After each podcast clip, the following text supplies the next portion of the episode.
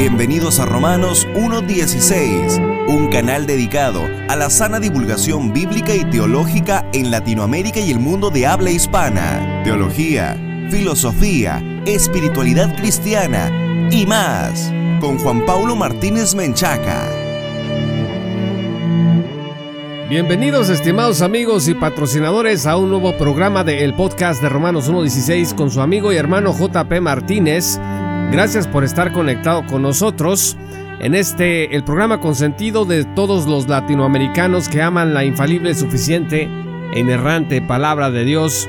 El día de hoy vamos a hablar de uno de los hombres más amados, pero al mismo tiempo más odiados dentro del mundo cristiano, de la teología cristiana. Me refiero a Cyrus Ingerson Schofield, mejor conocido como C.I. Schofield, el editor o uno de los editores de la Biblia de referencia, Scofield, famosísima en el mundo cristiano, especialmente entre dispensacionalistas, de Cyrus Ingerson Scofield o de C.I. Scofield se ha dicho un montón de cosas que fue un jesuita infiltrado, que fue un alcohólico, que fue un convicto, es decir, que estuvo en la cárcel, que fue un corrupto, que fue un alterador de las escrituras, que fue un falso doctor, que abandonó a sus hijos y a su esposa, entre muchas otras cosas. Y en estos dos programas que vamos a dedicar así a Scofield, porque hay que conocer a nuestra familia cristiana, a nuestra tradición cristiana, y es importante hablar con la verdad cuando se trata de los hombres que se convirtieron en ejemplo para nosotros, y en el podcast de Romanos 1.16 verán que van a encontrar muy interesante la historia de Schofield. Varias de las cosas terribles que se dicen de Schofield son ciertas, otras no lo son, pero muy importante hay que entender en qué momento Schofield pasó por este tipo de pecados, por este tipo de problemas, porque la enorme mayoría, si no es que casi o prácticamente todas, fueron experiencias antes de su conversión a Cristo y evidentemente que los detractores de Scofield y especialmente los que detestan al dispensacionalismo no han hecho mucha diferencia, no les ha importado mucho si Scofield fue alcohólico, tuvo problemas con la justicia antes de ser cristiano o después les da lo mismo. La cosa es hacer la nota amarilla en contra de Scofield para desacreditar pues su teología y el dispensacionalismo de paso. Y vamos a asistirnos, entre otras cosas, de las notas de Jen Rushing en su tesis que presentó a East Tennessee State University acerca de Schofield.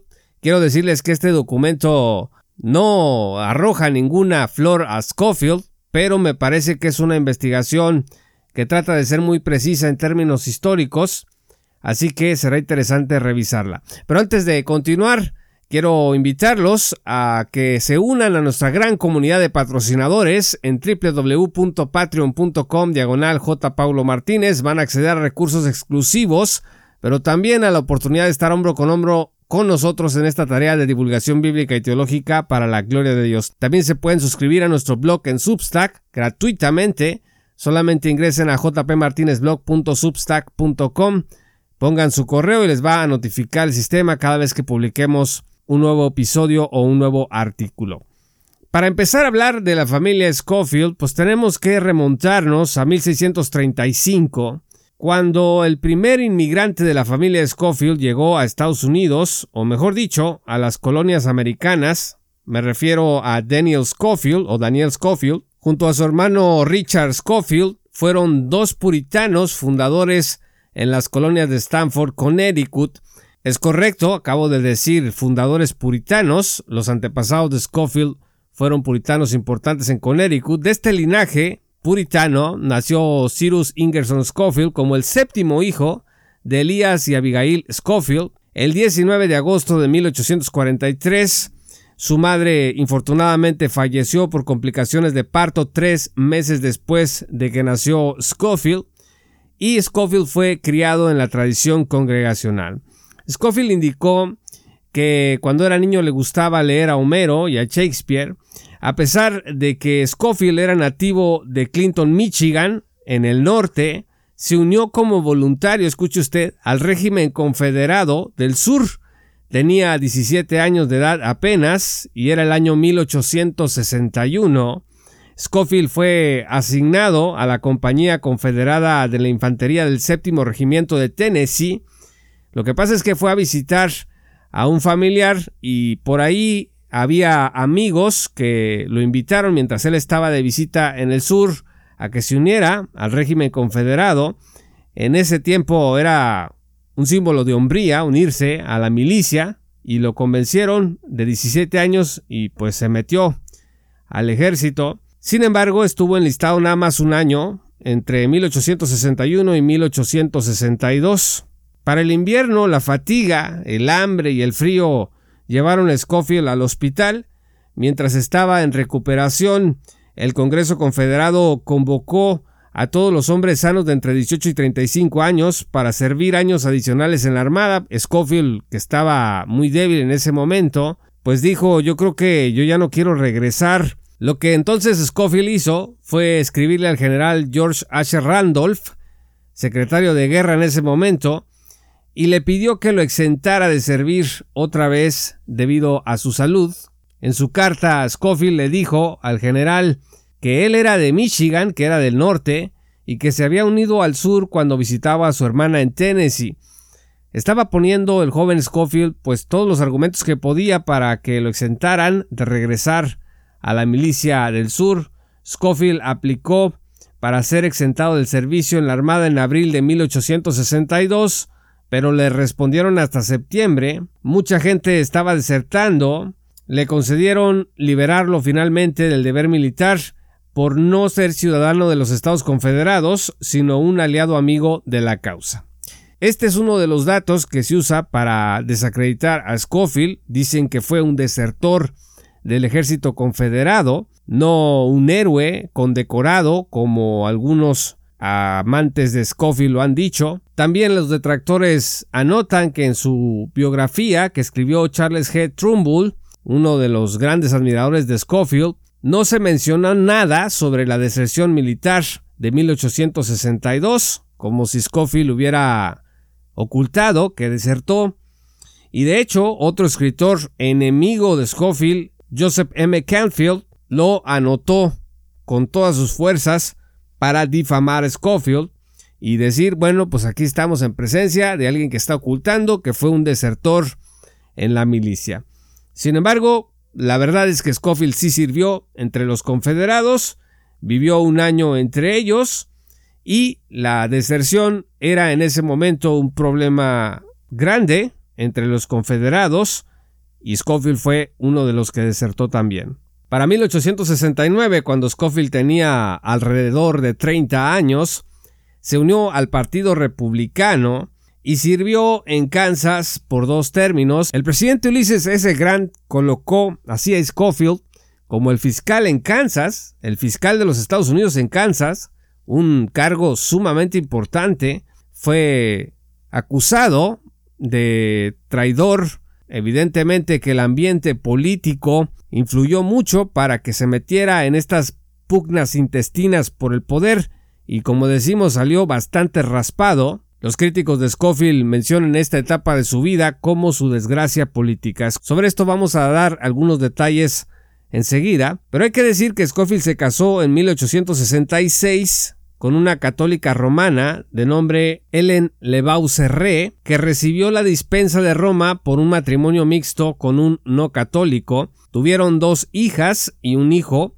Scofield comenzó a litigar a favor de los intereses de la familia en Kansas como parte de su carrera legal. Al mudarse a Kansas, Scofield tuvo dos sirvientas, una mujer irlandesa y una niña negra de 10 años. Y este hecho, los detractores de Schofield lo han usado para decir que Schofield tenía la costumbre de tener servidumbre de color, como que invocando el orden social previo a la guerra, el orden esclavista previo. La reputación legal de Schofield crecía mientras llegó a servir en el Comité Judicial en Hutchinson County, en Kansas, en 1871, pero haberse involucrado en política no fue para nada lo mejor. En 1872, la administración de Grant se metió en un montón de problemas y de escándalos de corrupción. Se decía que se estaban comprando votos, que se estaban vendiendo escaños en el Senado, y Scofield fue señalado como conectado a esto en Kansas. Así que este escandalazo alcanzó los titulares de The Tribune, un diario de la localidad, quien indicó que al parecer Scofield había sido víctima de una conspiración. Scofield como fiscal declinó perseguir a uno de los políticos principales acusados de compra de votos y fue en esta época que, tan solo seis meses después de haber entrado en su cargo como fiscal en Kansas, renunció al cargo que le conferió el presidente Grant. Scofield jamás fue perseguido por la autoridad por este asunto de corrupción de venta de escaños y de compra de votos. Sin embargo, pues sí, aparece ahí como señalado en la investigación, aunque no se comprobó en su contra nada. La reputación de todas maneras, estimados amigos, se debilita, se cae, no importa que de pronto no te prueban las cosas, pero mientras tanto se pierde confianza, así que pues fue declinando de manera importante en Kansas, decidió regresar junto con su familia a St. Louis, Missouri, en 1874 y trató de levantar un despacho jurídico para trabajar en eso. Eventualmente, Schofield se separó de su esposa e hijas, quienes regresaron a Kansas, él se quedó en San Luis.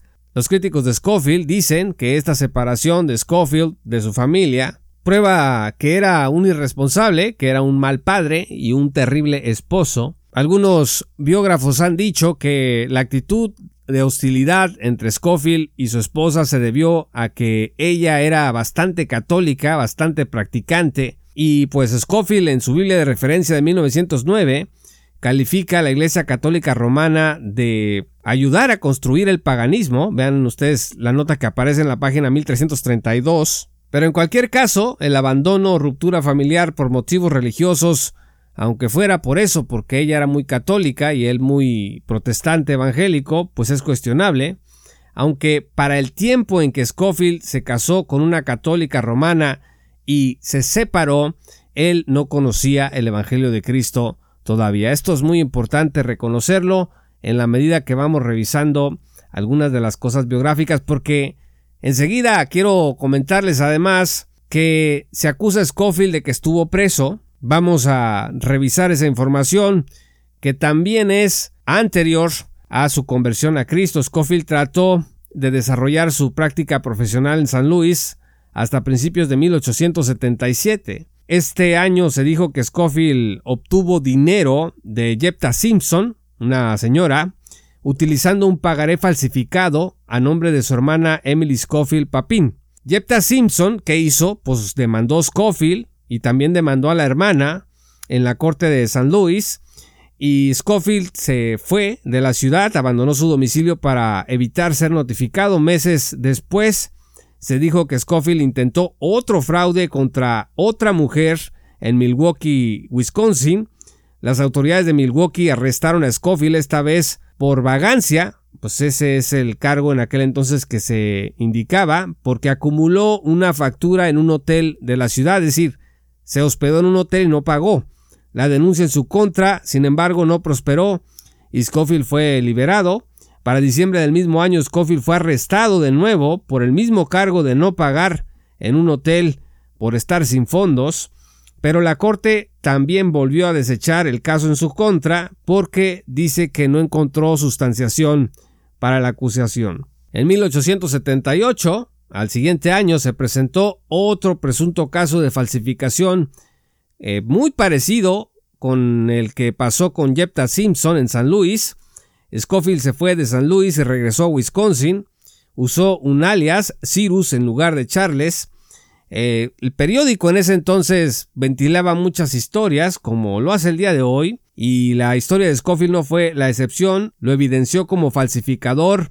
Recordó el caso de falsificación en Milwaukee. Scofield estuvo preso en la cárcel del condado esperando ser trasladado de regreso a San Luis. Esta vez en San Luis, Scofield aguardó en la cárcel gran parte del año esperando los cargos por falsificación. Sin embargo, para el 6 de noviembre de 1879, la Corte desechó otra vez el caso por no hallar suficiente evidencia que sustentara los cargos. Estamos hablando de al menos tres episodios en donde los cargos fueron desechados. Fue en esta época, estimados amigos, que Schofield, perdido, cansado y quebrado, fue hallado por nuestro Señor Jesucristo cuando visitó la misión en Washington Avenue en el centro de San Luis. Bien ustedes entonces que los críticos tienen razón cuando hablan de este turbio pasado de Schofield en celdas, en problemas de falsificación, pero lo que no dicen es que Schofield en este tiempo era un hombre que simplemente no conocía al Señor Jesucristo o que al menos era un creyente nominal. Él, antes de conocer a Cristo, pues fue un hombre que se convirtió en alcohólico, o bueno, muy dado a la bebida. Scofield recibió la salvación en Cristo ante el mensaje que le entregó Thomas McPeters, líder de jóvenes cristianos en San Luis. Paulatinamente, Scofield se convirtió en discípulo ya como cristiano del doctor James H. Brooks, el encargado de las famosas conferencias bíblicas del Niágara, fue también su mentor junto con C.L. Goodell, pastor congregacional. Brooks era presbiteriano, Goodell era pastor congregacional. Así que vean ustedes que hubo un pastorado ahí interdenominacional que le ayudó a Scofield en sus primeros pasos dentro de la fe cristiana. Scofield trabajó junto con la Liga de Jóvenes Cristianos de San Luis, que tenía tratos con D.L. Moody, fue a través de este trabajo que Scofield conoció a Moody y se convirtió en parte muy importante de su vida, una de sus grandes influencias. Junto al doctor Brooks, Scofield estudió teología sistemática, historia de la iglesia, teología pastoral, homilética. De Goodwill, el otro mentor de Scofield, podemos decir que compartía con él herencia ancestral puritana. Goodwill apoyó a Scofield hasta que obtuvo una licencia local para predicar en 1880. Allí Scofield organizó la iglesia congregacional de Hyde Park. Ahora, usted y yo sabemos que cuando uno se convierte a Cristo, Satanás usa el pasado de uno para arrastrarlo, para evitar que crezcas, para tratar de humillarte, de desanimarte, de recordarte el tipo o la mujer perversa que fuiste. Y fue el caso de Scofield también. Su licencia como predicador fue suspendida en 1881, cuando el rumor de la conversión de Scofield llegó a Hutchinson, Kansas. ¿Y qué pasó? Pues que los periódicos de Kansas, el Hutchinson Globe, por ejemplo, pues publicaron notas burlándose de Scofield como nuevo ministro congregacional. Otro periódico, el Hutchinson Patriot, decía que había defraudado a su suegra con dinero y que había abandonado a sus hijos. Scofield hizo comentarios al respecto sobre su esposa, pues dijo que el celo católico de su mujer pues hacía imposible vivir con ella. Se solicitó por ahí el divorcio de parte de ella, pero el mismo Scofield eh, hizo que se desechara la petición, así que siguieron casados hasta 1883 cuando finalmente el divorcio se consumó. Scofield después fue llamado a pastorear en Dallas, se pidió que le reinstalaran la licencia de predicar a Scofield y luego de mucho deliberar la Junta Congregacional de San Luis le concedió la petición en 1883. Así que la carrera de Scofield se extendió por unos 38 años, la carrera cristiana pastoral 14 años sirvió en Dallas entre 1882 a 1896 y de 1896 a 1902 sirvió en Massachusetts en la Iglesia Congregacional Trinitaria y después regresó a la primera iglesia congregacional de Dallas donde sirvió de 1902 a 1909. En 1923, dato curioso, esta iglesia cambió su nombre a la Iglesia Memorial de Scofield y después solo como Iglesia Scofield. Le profesaron un profundo amor. Scofield se volvió a casar en 1884 con Hetty Hall Bartz y como pastor, Scofield escribió cinco años después de su ordenación pastoral, publicó el Trazando bien la palabra de verdad, un pequeño tratado que se convirtió en pieza clave de su trabajo como teólogo dispensacional, también su estudio sistemático de cada libro de la Biblia de 1895, entre otros trabajos.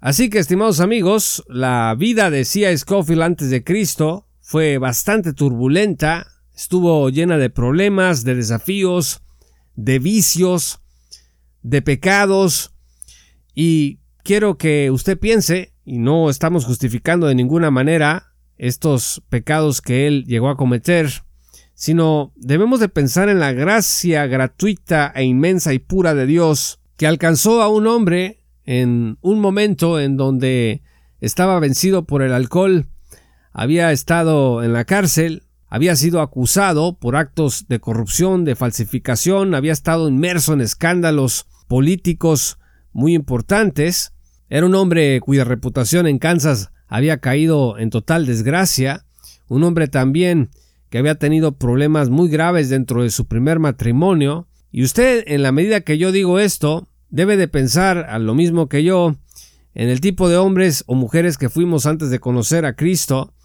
y ver cómo es de inmensa la gracia de Dios que convirtió a este hombre, caído en desgracia en muchas cosas, en uno de los grandes titanes de la teología dispensacional, un hombre que trabajó muy duro contra la alta crítica y contra otros movimientos heréticos organizando conferencias bíblicas y posteriormente editando la Biblia de estudio de referencia Scofield, que ha sido un manual sumamente importante en la vida de muchos de nosotros. Los críticos han dicho de esta Biblia de referencia Scofield un montón de cosas, que fue por ejemplo un esfuerzo de los judíos que patrocinaron este estudio de referencia Scofield para poder dominar el mundo, es decir, teorías de la conspiración, sobre todo muy famosas dentro del supremacismo, pero nos podemos dar cuenta, revisando bien la historia, que este hombre transformado por Dios que fue C.I. Scofield,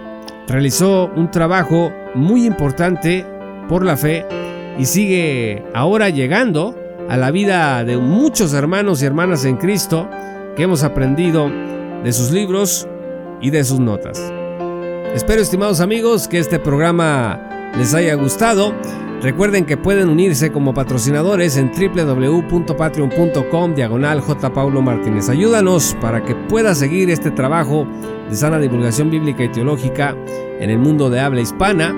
Y también suscríbete a nuestro blog en Substack como jpmartinezblog.substack.com, siguiéndonos además en todas nuestras redes sociales como arroba jpmartinezblog. Yo soy JP Martínez, muchas gracias por haber escuchado este programa y que el Señor los bendiga hasta que volvamos a encontrarnos. Esto fue Romanos 1.16 con Juan Paulo Martínez Menchaca. Únete como patrocinador y apoya la sana divulgación bíblica y teológica en América Latina. Romanos 1.16. Todos los derechos quedan reservados.